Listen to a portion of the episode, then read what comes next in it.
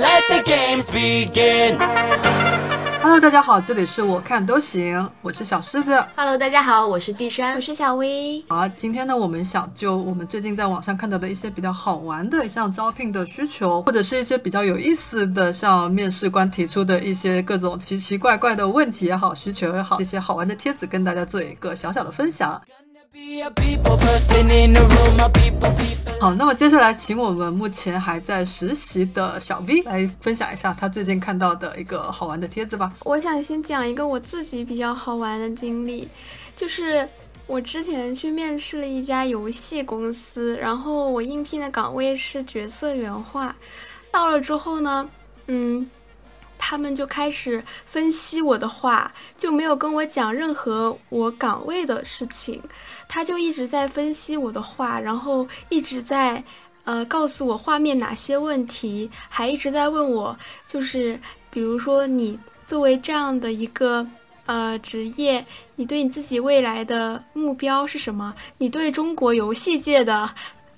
那个未来的 方向有什么看法？我当时就觉得一头雾水，我在想，我都还没工作呢，我怎么对行业发出重大评价呀？所以说，哎，那我很好奇，你当初是怎么回答他这个问题啊？我说我先入行再说吧。先给我个机会了解一下这个行业。对，然后他还问了我很多关于，比如说，呃，其实我们自己圈内比较知名的一些画家，然后他问我觉得他们的画怎么样，我在想我能说怎么样啊？难道我还能说他们画的不好，或者就是教别人做事吗？我感觉我的水平还没有达到那种程度吧。然后后面，呃，这个是、嗯这个应该是竹美他的呃下属吧。他来告诉我的，然后后面他又带我去见了真正的竹美，嗯，他带我进了一个怎么说呢，就是有点像传销组织一样的一个很暗的一个屋子，然后里面坐了感觉有十几个人在埋头苦画，然后他就坐在那个。嗯，他坐在一边，然后那些人坐在另外一边，就是那些人好多人就挤在一边，然后整个那个屋子又暗，然后又臭。我就跟坐在那个竹美的旁边，然后他又开始跟我讲一模一样的内容，他也开始分析我的话，因为他们是有自己的线下补习嘛，然后他还给我看了他们的学员的画啊什么的，然后还问我觉得怎么样，还让我评价，但是从头到尾都没有跟我讲就是这个岗位的事情，然后突然来了句：“你有什么想问我们的吗？”然后我说：“那工作。”就是我是来面试的，然后他说：“哦，那那你让那个人去给你说吧。”然后我出去之后，那个人跟我来一句：“我直接送你出去吧。”就是他没有说任何关于工作的事情，就很莫名其妙的我就来了，然后他们就开始评价我的话，大概评价了快两个钟头吧，然后我又莫名其妙的走了，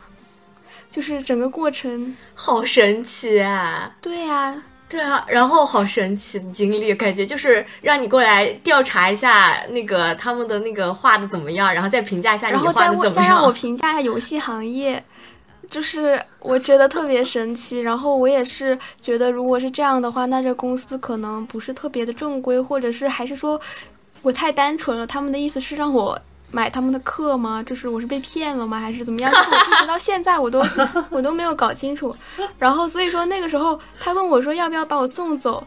呃，不是把我送走啊，是是把我送回家还是什么送到地铁站？然后我说哦，好吧，那那我先走啦。然后我就真的走了，然后我就很莫名其妙的来了，然后又很莫名其妙的被他们丢在了地铁站，然后我又很莫名其妙的回家，从头到尾就一直在问我。对中国游戏行业的看法，然后要么就是问我对自己目职业的想法，然后那个还问了我什么？那你以后有什么梦想吗？比如说你你这个画，你现在是在画画嘛？你以后你想画到什么水平呢？就是问了我很一大堆，就是那种 有点像画饼一样的问这题。其实，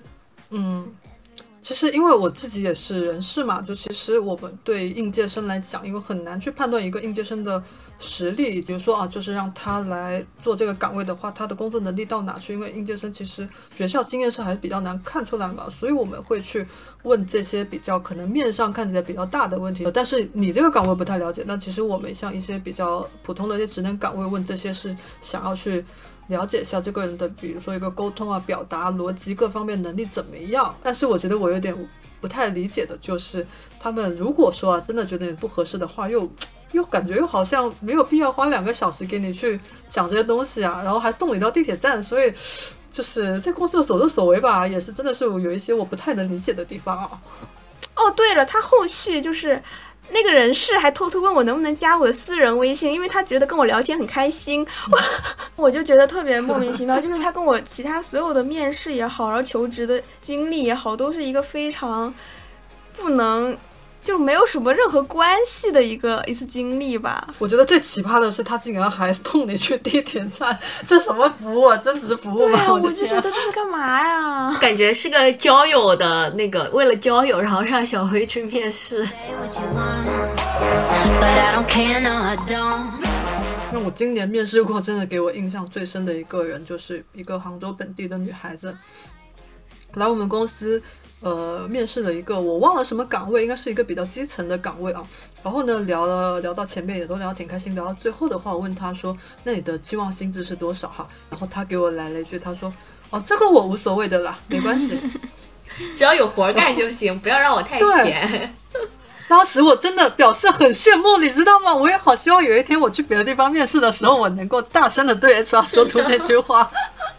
但是哦，我感觉就我就不太能理解这种状态，就是他已经那么有钱了，但是还一定要找一份就是挺无聊的工作去做，就不能自己就是去投资或者做一点别的有意思的事情。感觉他就是来体验生活的吧。对，我觉得这个就是每个人大家各自的追求不同吧。像我以前的公司的前台哈，就你看着他就是平平无奇的样子哈，然后呢来我们公司当前台，一个月的薪资可能也就四千多五千块，在杭州这个城市啊。直到后面有一天，我听到他在跟别人聊天的时候，就他在纠结他们家的房子要卖六百万还是卖七百万，然后说他们呃买了一套别墅。我当时我都不知道别墅是个什么东西，你知道吗？然后后面我去查了一下，我说哇天呐，这就是别墅啊！我买了一套呃，不知道是三层楼还是四层楼的别墅，然后加上什么负一层，一共对，大它是叠，它不是别墅，它是叠别墅。墅我叠墅之前是吗？对哦叠墅，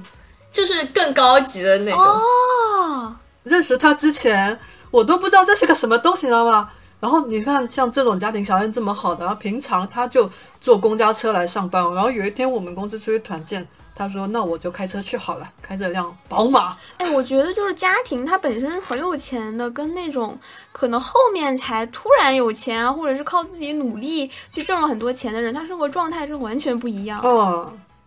对对对，完全不一样。对对对，你这么说，我就想到我有个同事，他是就是应该是爸妈也是他小时候就没什么钱，然后后面自己创业，然后打拼，现在就比较有钱嘛，然后就给他也是在公司附近，然后买了那个别墅，然后 就跟他说说呃，给你的压力呢也是要有一点的，不能就是完全就直接把房子给你，让他就是一个月背两千的房贷。我说这两千块钱都不够我租一个房子。我来分享一个吧，就是我感觉也，呃，就不是很奇葩，但是挺搞笑的。就是他说那个、呃，就求职者嘛，然后他就问那个 HR 说，想请问一下公司是怎么修的？然后那个 HR 就说，我们是一个真正想趁着年轻干事的团队，所以工作时间上 会比一般公司要求苛刻一些，然后休息是单休。然后又巴拉巴拉补充了很多，说，呃、团队成员每位都想趁着年轻多做点事情，如果这方面志同道合的话，就过来面谈一下。然后如果想安逸一点，工作压力小一点的话，就可以再看看别的公司。然后这个求职者就说。呃，我比较喜欢一天也不休零零七这种工作，哦，我一个月需要还贷一万二二千块钱，然后单休会让我有愧疚感，实在是没有办法接受单休。祝公司早日找到合适的员工。对，就是对这个这个求职者也是一个人才啊。对，就是非常的段子手。就是就是这种像这种单休的哦，就很多人事啊，就面试的时候就会跟人家就是那个饼画的很大，说什么啊、我们是狼性文化的公司啊，对对啥对，的啥的啊、全面学习狼性文化。对对对，然后说说什么说啊、你要年轻就要有什么什么敢于打拼啊，对对对对的啊，我真的是服了，你公公司没有那个福利，你就没有那个福利嘛，就我说你可以。大方的跟人家说啊，我们就是单休啊，你能接受就来，不能接受那也没办法了。为为什么单休还要给人画那么大的饼？真的是，虽然说我自己也是人事哈，但是啊，我听到我看到会说这种话的人士，我就反正我是不是很欣赏吧。对，然后我还看到这个帖子下面有一条评论说，告诉他这是驴性文化，只有驴一天到晚连轴转。我还没有听过“驴性文化”这个词，但是我发现杭州单休真的非常多耶，就是在小红书上讨论这个问题。是，的，就是好像变成常态了，就很正常。就感觉单休是近三四年才改变的，以前。像我刚到杭州那会儿，就差不多呃一七一六一七年那会儿，杭州还是有很多双休的工作，但是就这两三年吧，整的越来越厉害了。现在都想找一份双休的工作都好难对啊，哎呀，我觉得我这真的接受不了单休或者是什么大小周这种。单休和双休的区别真的很大。对，关键是我感觉，如果就是比如说我周六那天加班了，然后我只休周日一天，但是我周日可能下午的时候就开始焦虑了，我就会觉得哦，我明天要上班了，有好多事情，就等于说我心情放松的可能就那么半天，然后就会感觉特别累。哎，像有一些人，他周日晚上是会很焦虑的。你我从周六就会，开始焦虑我周日晚上巨焦虑。对我巨焦虑，我是一般就是周日下午开始，我就开始想啊，我明天又要干那么多活，面对傻逼的领导、傻逼的同事。会让你们在玩的过程中，呃，会产生一些不自在或者是心理压力吗？有啊，当然会有。会的，会的，尤其是那种，就是比如说我周六晚上还在外面玩，然后可能本来准备去看个电影或者去就酒吧喝一个小酒什么的，然后这个时候突然一个电话打过来说，哎，什么什么什么东西，明天早上要给我，就是我那个时候真的是非常的爆炸心态。那你们下班会接领导电话吗？电话如果打电话给我，我肯定要接的呀。但是如果是线上发那种飞书消息，我就装我看我也是，我一般飞书的消息我都不看的，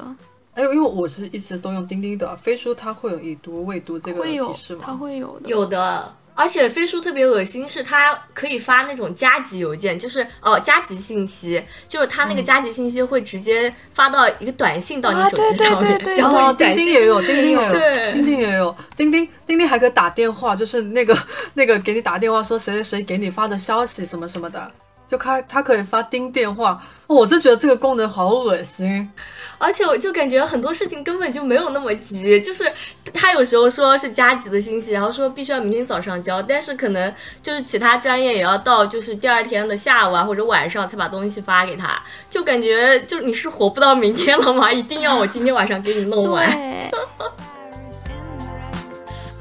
我看到了有一个，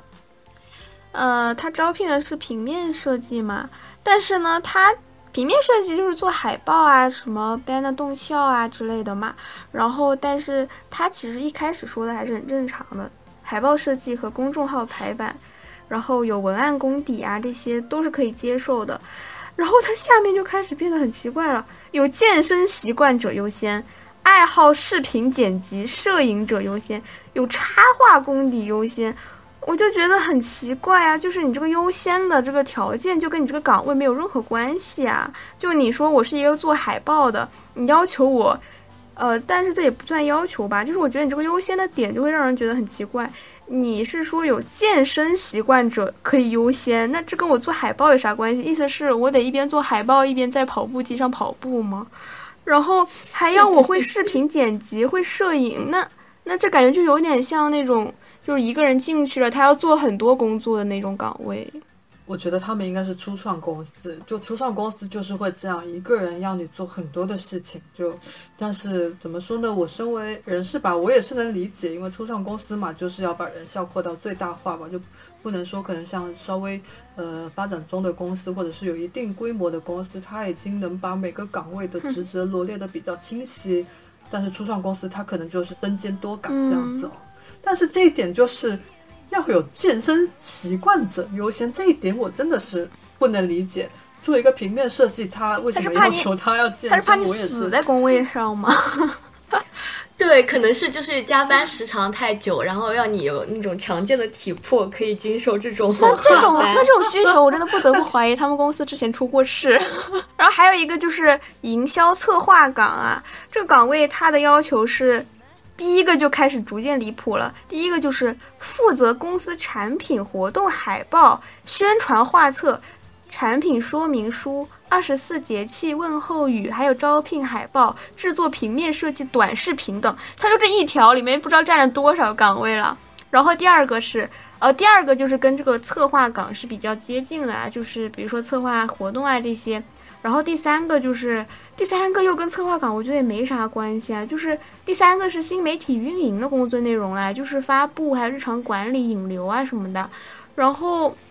它的要它的优先要求也是这样的，就是具有平面设计，然后文案策划工作经验是可以优先的。我就觉得特别奇怪，就是你说这些优先的东西，它为什么跟岗位可以一点关系都没有啊？而且它这个岗位的要求也是，就是感觉一个人要干五个人的活那种。我估计他应该这应该就是初创型公司吧，就是一人身兼多职。但是而且我觉得他对岗位可能也不是那么了解。呃，那倒也不会，因为其实同时具备这些技能的人还是有的，因为不是所有人都想去往某一个方向去做精的。那有一些人他会愿意说各个方面各个岗位他都尝试一下，然后呃锻炼一个综合的能力，这样的人也是有的。所以这个招聘在我看来倒是我觉得还蛮正常的，不觉得有什么奇葩的地方，只是可能公司每个公司他对人的需求不一样吧。好吧，我觉得他如果说真的能给很多钱的话，那我觉得还是比较还是可以的，还是可以接受的。对，初创公司要招聘人才的话，就得靠钱。但是他只给六到十 K 啊，啊，这种标六到十 K，一般可能到真的给的话，也就只有五 K。但是看他在哪里吧，看他在哪个城市吧，这个也不好说。我想分享一个，就是 我看到后我觉得真的很搞笑的一个，就呃，他招的是一个策划编辑哈，然后上面的话就他要求，比如说要去运营像头条啊、百家号啊、微博这些啊，然后要输出内容等等，然后并且是短视频，也是要输出一些创意的文案，然后做线下做线上线下的活动啊等等。然后啊，这个他对这个职位的要求啊，前面就说的还是比较正常的，本科毕业、新闻系啊、中文系啊、文笔优先啊之类的啊，然后具备一定的抗压能力啊、工作效率高啊，这些这些叭叭叭，还是比较正常的职位要求哈。然后最后一条他写着。诺贝尔文学奖得主优先，哦，那个我看过，就很离谱。我很佩服这个人士的脑洞。我不知道他这个，哎，是他觉得诺贝尔文学奖很容易得是吗？还是觉得说诺贝尔文学奖得主已经找不到工作，需要来你们公司当 当策划、当编辑？我真的是很，就是感觉脑脑袋里面不知道在想什么。而且他们家就是个诺贝尔文学奖的。这个诺贝尔文学奖获得者只配年薪九到十五万，并且还要九九六，哎呀，太所以人家诺诺奖得主到底是图个啥？就图你公司。对，然后他还要，他下面还写了一句啊，乐于九九六，乐于九九六，哦你你品，你仔细品一下 对，就是这种很多，就是公司它会加什么什么条件优先嘛，然后这些条件有的都挺离谱的感觉。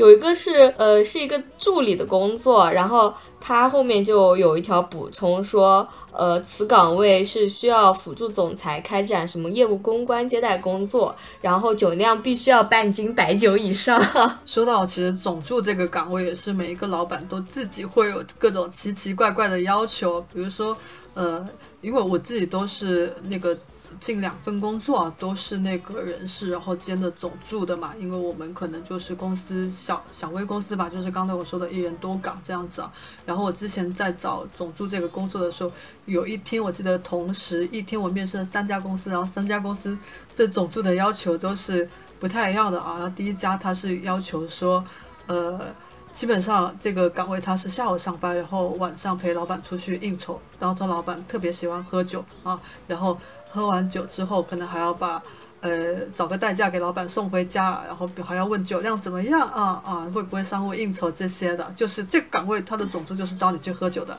然后第二个呢，就是陪老板出差，跟帮老板安排一些差旅之类的事情，说一个星期可能要出差个三四天、四五天。好了，然后第三个呢，就是除了说干公司总助应该干的活之外，就老板他的一些私人的事情、家里的事情，还要安排你去帮他做。所以就是总助这个岗位也是真的是各种各样的定位定义都有，这种奇葩的要求都有。哦，那我感觉就是你说那个私人的事，我感觉就是去给他当保姆啊。哦，会有的，就有一些老板他就是公司不分的。哦我之前听过一个小姐妹吧，说她也是当总助的嘛，然后他们家老板就是连老板的女朋友的包包都让他去买。啊，这样好没有边界感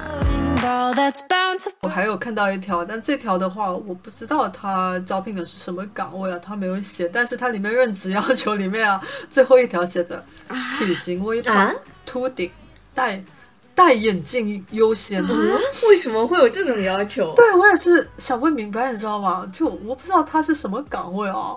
就为什么会会要求要体型微胖、秃顶、戴眼镜的？就什么岗位的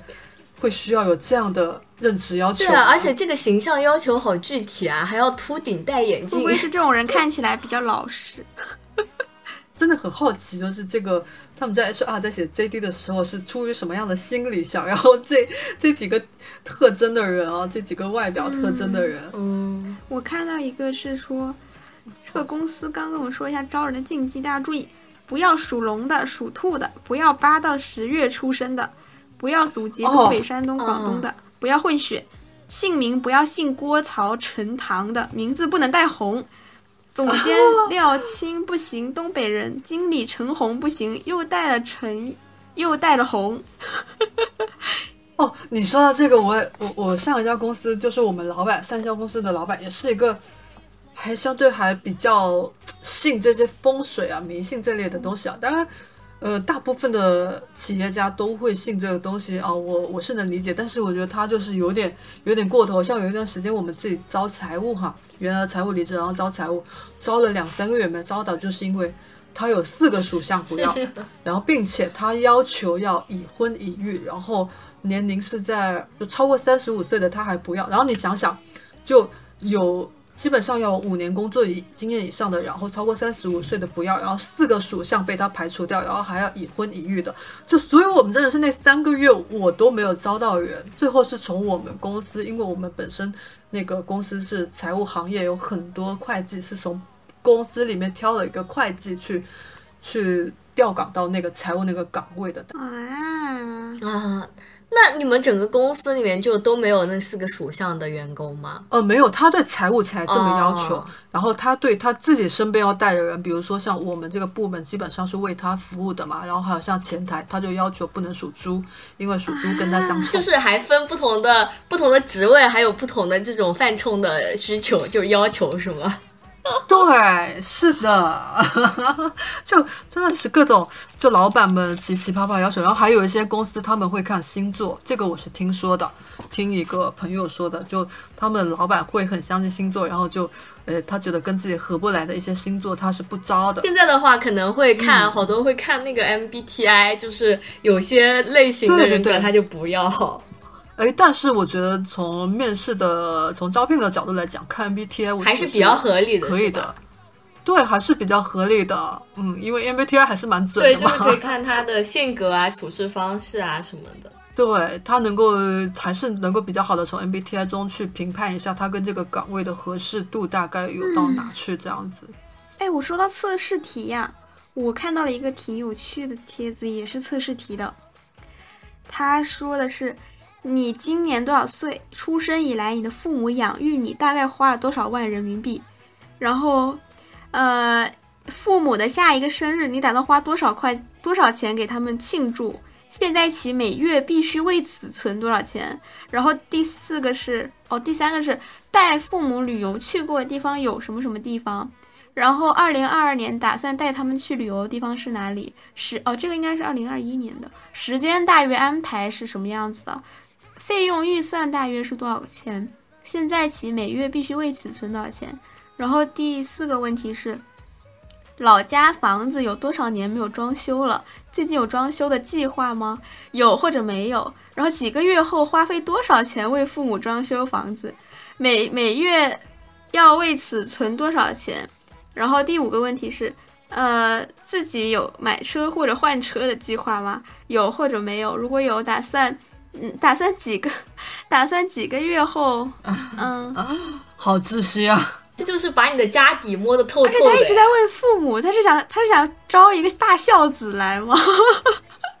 没有，我感觉他就想知道你家家庭的情况，就是经济情况到底是处在一个什么样的水平。然后还有就是，你敢保证父母在有生之年不会得一场重病或意外？我靠，他这句话好难听啊！怎么这样讲话？然后为了以防万一有重疾或意外袭击你的父母，你要在多少年内准备多少钱作为健康保障金？现在起每月必须存多少钱？然后还有一个问题特别奇葩。请你回忆并忏悔一下这些年你对不起父母的一些事 情。我的天啊！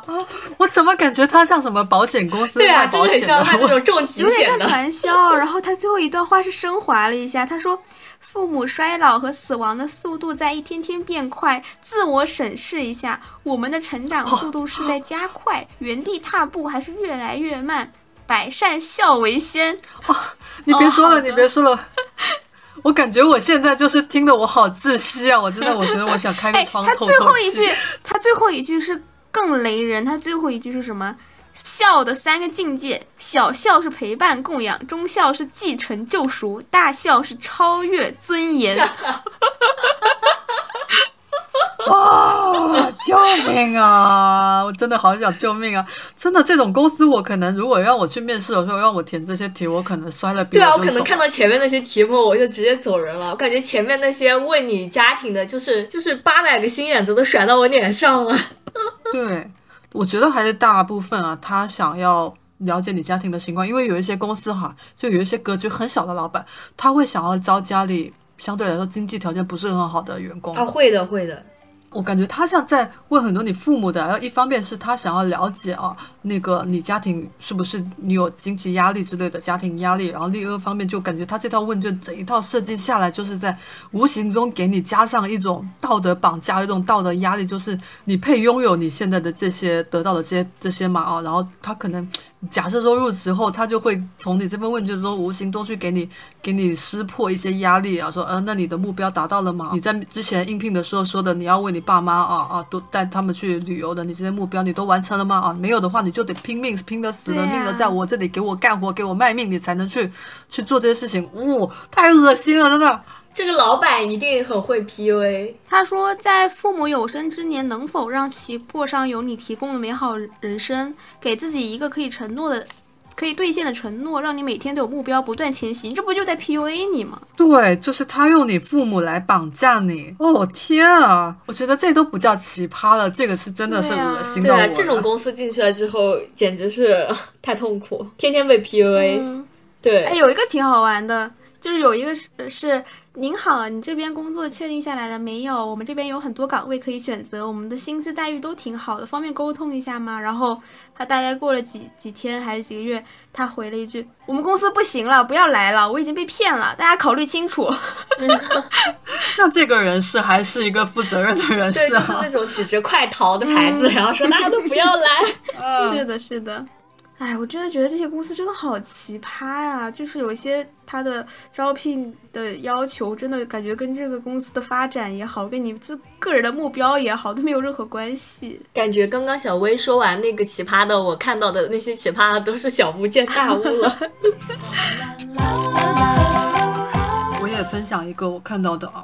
那个就这个什么岗位他也没说，但是写的是零到二十个人互联网公司，估计也是初创公司啊。然后它下面的岗位招聘里面有一个有一段特殊说明啊，说公司文化不适合丁克主义、丁克族勿扰，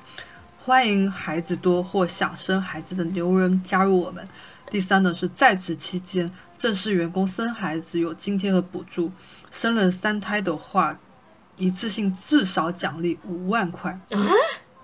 这个个也是很奇怪哈。然后刚刚说这个，他第一条写的说不适合丁克哈。这个我上一家公司的老板他有一个理念是跟我非常不符的。我相对来说，我还是目前来说，虽然我没有坚定的丁克决心，但是还是偏目前还是偏丁克多一些哈。只是说不保证未来是不是会一直丁克。但是之前的老板他跟我说。他说：“你好好想一想，就他跟我说的情况下，他是知道我是不想生小朋友的啊。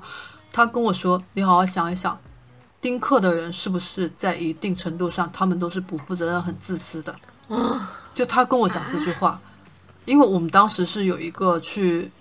忘了有一个什么岗位，反正在招聘，然后那个人说他是丁克，然后我在跟老板说，我是我想我希望推给他复试，然后他听到人家是丁克，他不要，他觉得说。”在他的意识里面，丁克的人都是自私不负责任的。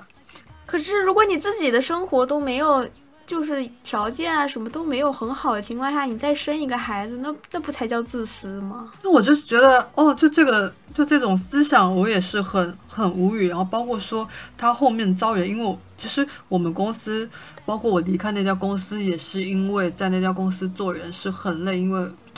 人来了就流失了，但是流失有很多原因，是公司的各方面都是管理上也也好也有问题，然后像他自己的一些观念也好，都让人还有一些企业文化也好吧，都不是很好嘛，所以留不住人嘛。他有些时候像他在教我们招人的时候啊，觉得公司留不住人啊，包括说我离职后我不是要招人来替换替我的岗位嘛，然后呢，他要求说要招个一定要招已婚已育的人，他觉得说。已婚已育的人才是稳定的，像我们这种未婚又丁克的人，他觉得说你们这种就是有很大的不稳定性，在想走就走。哎，是哎，我们领导也会有这种但是他们不会去反思说，为什么你这个公司留不住人？为什么公司一定要招？呃，相对可能表面上看起来会稳定人，而不是想着去解决这个怎么样让员工。提高员工的对你的归属感，让员工愿意在你这家公司长久的待下去的这种这种事情，就我觉得真的真的有一些老板真的是格局他们就是那种。典型的出了问题，很很擅长从别人身上找原因，但是从来都不会在自己身上找问题。，对，就说回我刚才说的这个奇葩哈，就我不知道什么样的公司会鼓励多生孩子呢？是会不会是他跟我前老板一样，就是觉得说有孩子已婚已育的这种啊，就是相对来说有一定的家庭压力啊，那能够稳定一点。但这只是我的一个揣测，我也不知道是不是啊。然后竟然还有生三胎的，还给你五万块钱的奖励，哇！这真的是，嗯，我也不是很了解。国家的生育率就靠他了。那我想知道他们那家公司会有产假吗？就一般来说不是会，就是你生一个孩子得休好好久的产假哎，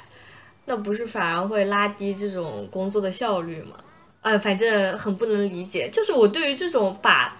婚育状况放在求职要求里面的公司都挺无语的。就我们公司虽然说是国企啊，但是我们领导也有那种就是天天想要你赶紧给你介绍对象，然后让你在这边结婚，然后买房，然后就是看见你长久的定居在这边，然后他才有安心的那种感觉。好可怕啊！就很多真的很多公司就觉得说招招资通过这样的话去提升员工的稳定性，我觉得就是有点本末倒置了。哎，不过我觉得这个东西现在真的还蛮常见的，就是我我记得是蛮长这个之前好像还真的有很多人发帖子，就是说过这个，比如说，嗯，女生去去应聘的话，她可能会问你，就必须会问你的，就是有没有结婚的打算，或者生孩子的打算什么的，这些都会问。对，而且我当时面试的时候，我们就是那个领导也是问问说有没有男朋友，然后而且他不会问男生这个问题，你知道吧？他不会问男生你有没有女朋友，女朋友在哪，他只会问女生就是有没有谈恋爱，如果有男朋友是在杭州还是在别的城市。对，而且他还会问那个有没有结婚和生孩子的打算，但他问这个可能会考虑到后面他会不会就是突然怀孕啊什么这些。哎，我觉得这个东西其实还挺矛盾的。对，其实因为我身为人士，又是身为一个女性，其实我有些时候我在面试的时候，像对这种，尤其是像已婚未育的这种女性哈，我会去问她们说，那有没有近两三年有没有生小朋友的打算啊？其实我每次我在问这个问题的时候，我内心都非常的矛盾，但是又觉得这可能是身为一个人是你需要去面对、去考虑的问题，因为确实是站在企业的一个用人成本的角度来讲啊，包括一些风险来讲，那人力资源确实是要去评估这些风险，但是同时身为女性吧，尤其是像自己还老是在看一些，老是在学习像女性主义这些东西哈，就我每次问这些问题，我的心里都特别矛盾，真的，我到现在还没有一个答案。就是你很抗拒问这种问题，但是你又嗯就是在你这个不得个职不责上面，你又觉得是一个要问的问题。哎，我觉得这个事情真的很矛盾。好难。我之前看小红书上，就是有人嗯他会经常发帖子问嘛，就说：“哎呀，那个姐妹们，我刚入职没几天，不小心怀孕了怎么办？然后，但是现在家里可能意思是想要这个孩子，但是我入职没多久，然后评论里就真的两极分化很严重，就是说那能怎么办？就一部分是这样说，那能怎么办？那你就养呗，你就生孩子呗，或者是你想想办法，能不能就是尽量不要让怀孕去影响到你的工作。然后还有一部分人，他可能就是非常激进，他会觉得，就是因为有你们这种一入职就怀孕的人，所以女性的职场呃环境啊、求职这些的状态都很差，就是女性的一个求职的一个难度就增加了很多，就是因为有你们这种一入职就怀孕的人，导致现在很多公司他都不敢招这些呃有结婚啊、有生孩子打算的女性。就我感觉，就是每次看到这些的时候，我也会觉得就很迷茫，就是我觉得这个事情真的还是很难去说谁对谁错的。这是一个很大的问题，这个这个已经涉及到，就包括像社会结构也好，包括像劳动市场也好，这个问题就很大了。其实你说怀孕这个事情，他当事人有错吗？那肯定没有错，对吧？嗯，就这个只是女性人生中非常正常的一件事情，但是为什么说你说到了劳动力市场，它就变成了一个这么有争议性的话题？但是无论是哪方吧，我觉得大家的观点，我我是一个墙头草，我觉得大家讲的都对，但是这个吧，不是靠说网上支持哪一方就能去改变的，整个社会结构，可能我还是持的一个比较悲观的、悲观的的的这种态度吧。哎，我不知道啥时候才能去改变这个事情。包括其实我想，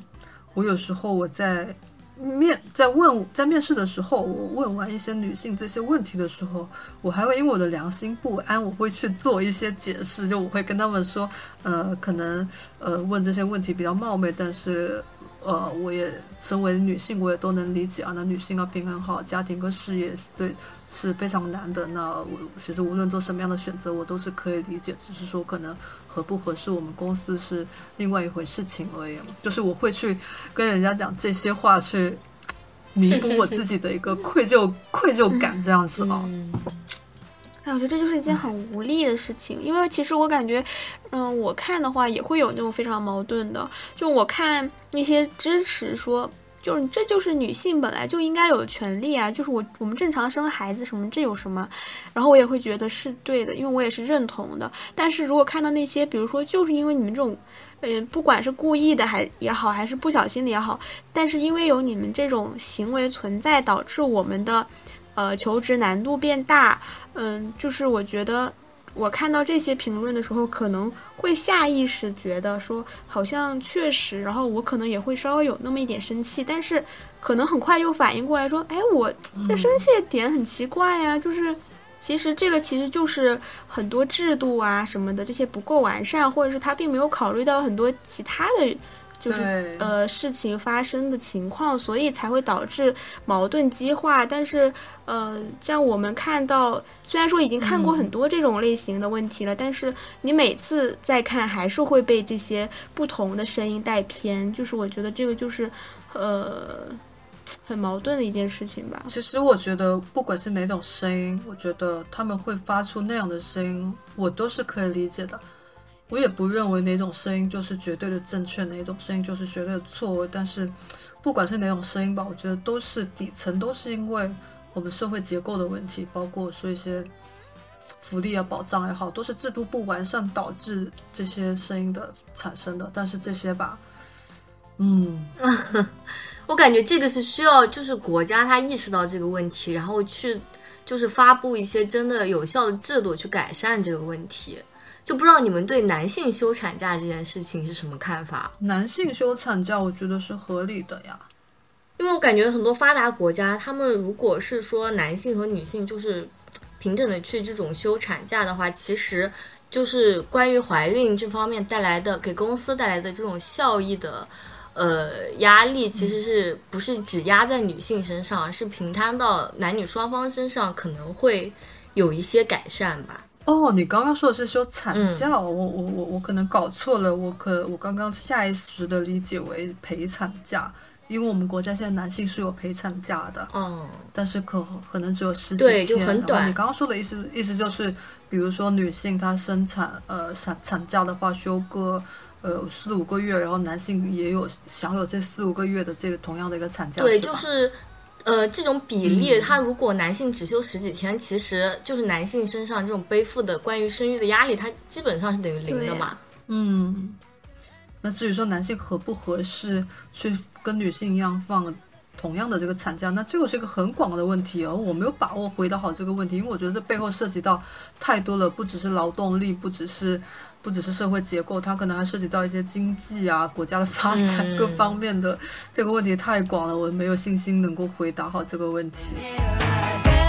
你们怎么看待零零后拯救职场这件事情啊？我觉得很 OK 啊，就是如果没有新的一代去整顿职场，那这个现状就没有办法发生改变。我我作为零零后，我我支持零零后整顿职场。但是你们身边有没有真的那些具体到零零后真的是在整顿职场的这种案例呢？嗯，我们我们公司现在招的，因为基本上可能还是，呃，九九年的这一批可能是九九年的比较多吧，所以而且我们公司的环境就是比较那种老派的，所以大家都进去都是死命干活，然后都很卷，对，所以都没有什么整顿嗯，虽然。说我身边没有啊，因为可能我实习比较早啊，我同龄的还在上学呢。但是网上确实还有挺多就是比较典型的，已经开始在有这方面行动。比如说，你们肯定也看过，就是最近有特别多视频都开始内容就是呃劳动仲裁，就是拖欠工资啊嗯什么的。然后嗯包括整个大家讨论的一个风向都是。天哪，零零后都已经被拖欠工资了吗？然后，但是其实这个问题，如果是在以前的话，我是没怎么看到过的，因为我觉得在以前可能就我妈妈他们那一代，或者是在更年轻一点代，可能还是会觉得不想跟公司浪费那么多精力啊什么的。但是我觉得越来越多的，就是可能趋近于零零后吧。可能也不能说真的是零零后啊，但是大家可能都差不多在这个年龄阶段，已经是稍微有一点这种维权的意识了，就是觉得说凭什么我要被你推拖欠工资啊什么的，然后包括整体的这个评论的风向也是有很大转变的，就是大家都开始从一开始觉得说没有必要去跟一个公司周旋这么久吧，反正就那么点钱，然后一直到后面的。大家就觉得必须得有人站出来去，呃，勇敢的去反击这些不好的，或者是它本来就不应该存在的一些问题。但是如果说我们作为别人，呃，这个要怎么说？就是有一个人他已经是先行者了，你是受益者，我们作为受益者就没有什么资格去讨论别人做的事情是否是对错。就是呃，你你可以说你不认同他，但是你不应该去反对他，就是因为他是在做一件对大家都有帮助的事情。然后以前的评论基本上就是啊、没有必要去跟公司浪费这么点这么久的时间，很很浪费精力，所以所以说这个就是我目前为止看到的比较典型的是有是有这种感觉的一些事情。嗯，因为小 B 刚才说的可能还是比如说像一些拖欠工资啊这块的啊，呃，其实像我们就说拖欠工资这个事情了哈，它不只是零零后会做的事情，其实涉及到毕竟涉及到利益嘛，就是你七零后也八零后也好，这这大部分我相信大部分的人真的遇到这个，他还是会拿去法律的武器去维权的。但我说的像一些零零后的职场，可能会像偏向于一些嗯。职场的行为，比如说，呃，就比如说他可能六点下班马上就走，然后他觉得说我下班了你就你就不你就不应该找我去去工作，去去跟我聊工作上的事情啊，这是不合理的。然后如果说什么，呃，我六点后你要我加班的话，那就是要可能是加班费啊这些啊。那关于这块的话，就我不知道你们身边有没有真的是这么去整顿职场的这种零零后啊，但。其实我在网上看到很多这种像短视频平台拍出来的一些有剧本的这些段子也好，其实现在很多嘛。但是我身边，因为我的基本上我的公司中都是会有零零左右的这些小朋友们去工作的，但实际上其实我是看不到他们会有网上说的那个影子的那种那种行为的。所以我就是在想，就现在网上一直在渲染这个零零后整顿职场的这个氛围啊。我其实对它的真实性，我是抱着一个怀疑的态度的。我在想，这个东西是是因为，比如说，它是经过一些人有写了一些脚本，写了一些策划去营造这个东西。只是说，比如说像我们这种八零后也好，九零后也好，我们做不了的东西，我们希望零零后去去帮我们去做这些东西。但实际上，零零后他真的能不能去做到像整顿职场这些？其实我真的是心里是打一个问号的。但是我觉得其实。这种东西也不需要真的去考究它是不是有人在做吧，因为我觉得这本身就是一个好的事情。嗯，是的，就是我当然是生活我们这一代人，因为我们这一代人其实是工作啊、职场很多都是分不开的，但我们还是希望说能够。通过零零后去改变的，但其实我自己，我我一个比较好奇、一个纠结的事情就是，我这么迫切的希望你能改变，但是你真的能去改变吗？就算是自己的一点私心吧，一个比较自私的方面，自己改变不了事情啊，我我希望他们能够去改变，但是我同时我又看不到他们能否去改变这个局这个局势的一个苗头，所以内心会比较矛盾啊。当然，这是这这个想法还是比较自私的，这个我必须得承认。我觉得其实这种东西它整个发展它都是需要很久的时间的，就是它可能不是说很快就会有很明显的一些变化吧。但是这个东西在我看来，因为我是零零后嘛，我觉得还是，呃，是一个非常正向的一种反馈的吧。就比如说，你看我现在上班啊，就是我已经，嗯，因为其实平时也会刷到一些，比如说零零后整顿职场之类的话题嘛。我现在上班，我都是。很，嗯，就是我也是会有点反抗意识的，就是比如说，如果说你要求我加班啊，或者怎么样，那你说你这个加班费呀，这些东西都必须给到我，或者是我不是说那种就是下了班然后我还得等，或者是我还得故意找点事，因为不想让领导看到我在下班就是周就走了，就是我没有这种想法，就我我也是那种到点就走的人，就一秒钟我都不会 拖。然后呃，像其他的方面也是，就是我。觉得现在最重要的一个变化就是，我会对自身的一些权益方面的事情非常敏感，就是可能你会时时刻刻都注意到自己有没有在被 被侵犯到你的权益，就是那个权益有没有被侵犯到，就这些都是很早就会有这种意识了，然后也会有一些就是解决的方法呀，在网上会有经常有人出来分享，但是我记得就是我以前。在我可能没有零零后整顿职场这个话题出来之前吧，我其实思维也还是比较偏于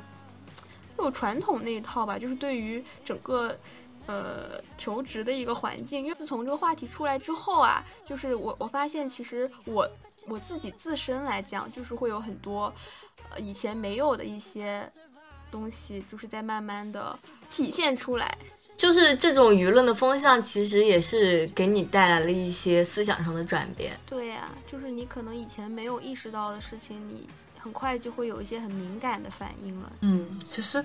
我因为现在不是。毕业季嘛，然后会有很多应届生也好，实习生也好来面试。其实我在今年吧这段时间对他们的面试中，我自己也是体会颇深啊。现在就是比如说已经面试通过了，然后已经在跟他谈薪资了，然后可能已经在差不多快要发 offer 了。那我有个很明显的感触，就是现在应届生确实在。维护自己的权益这方面会考虑的非常好，就比如说，其实像我们公司，我们是没有加班工资的。但其实没有加班工资的公司，在社会上来讲，它才是一个占大头的。真正有加班工资的公司，其实是是占少数的嘛。但他们在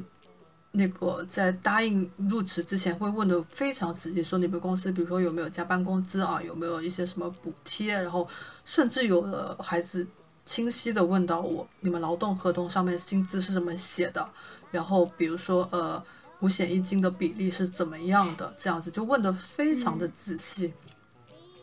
或者说我在回答的同时，我我我心里会想，是像我们这种人哈，像我们这个年代人，我们去面试，基本上薪资谈了啊，基本上薪资架构你知道的，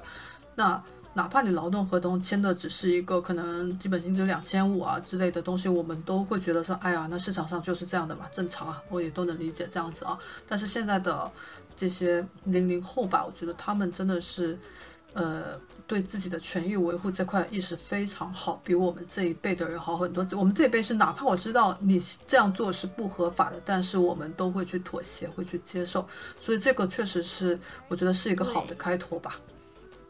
那要么我们这一期就先聊到这。然后如果说啊，能够有有幸能够陪我们听到最后的观众听众，对你如果说职场上面对过一些有什么奇葩的经历，也欢迎你在评论区留言给我们。好的，那我们下期再见，拜拜。拜拜。好的，好，拜拜，拜拜。拜拜，拜拜。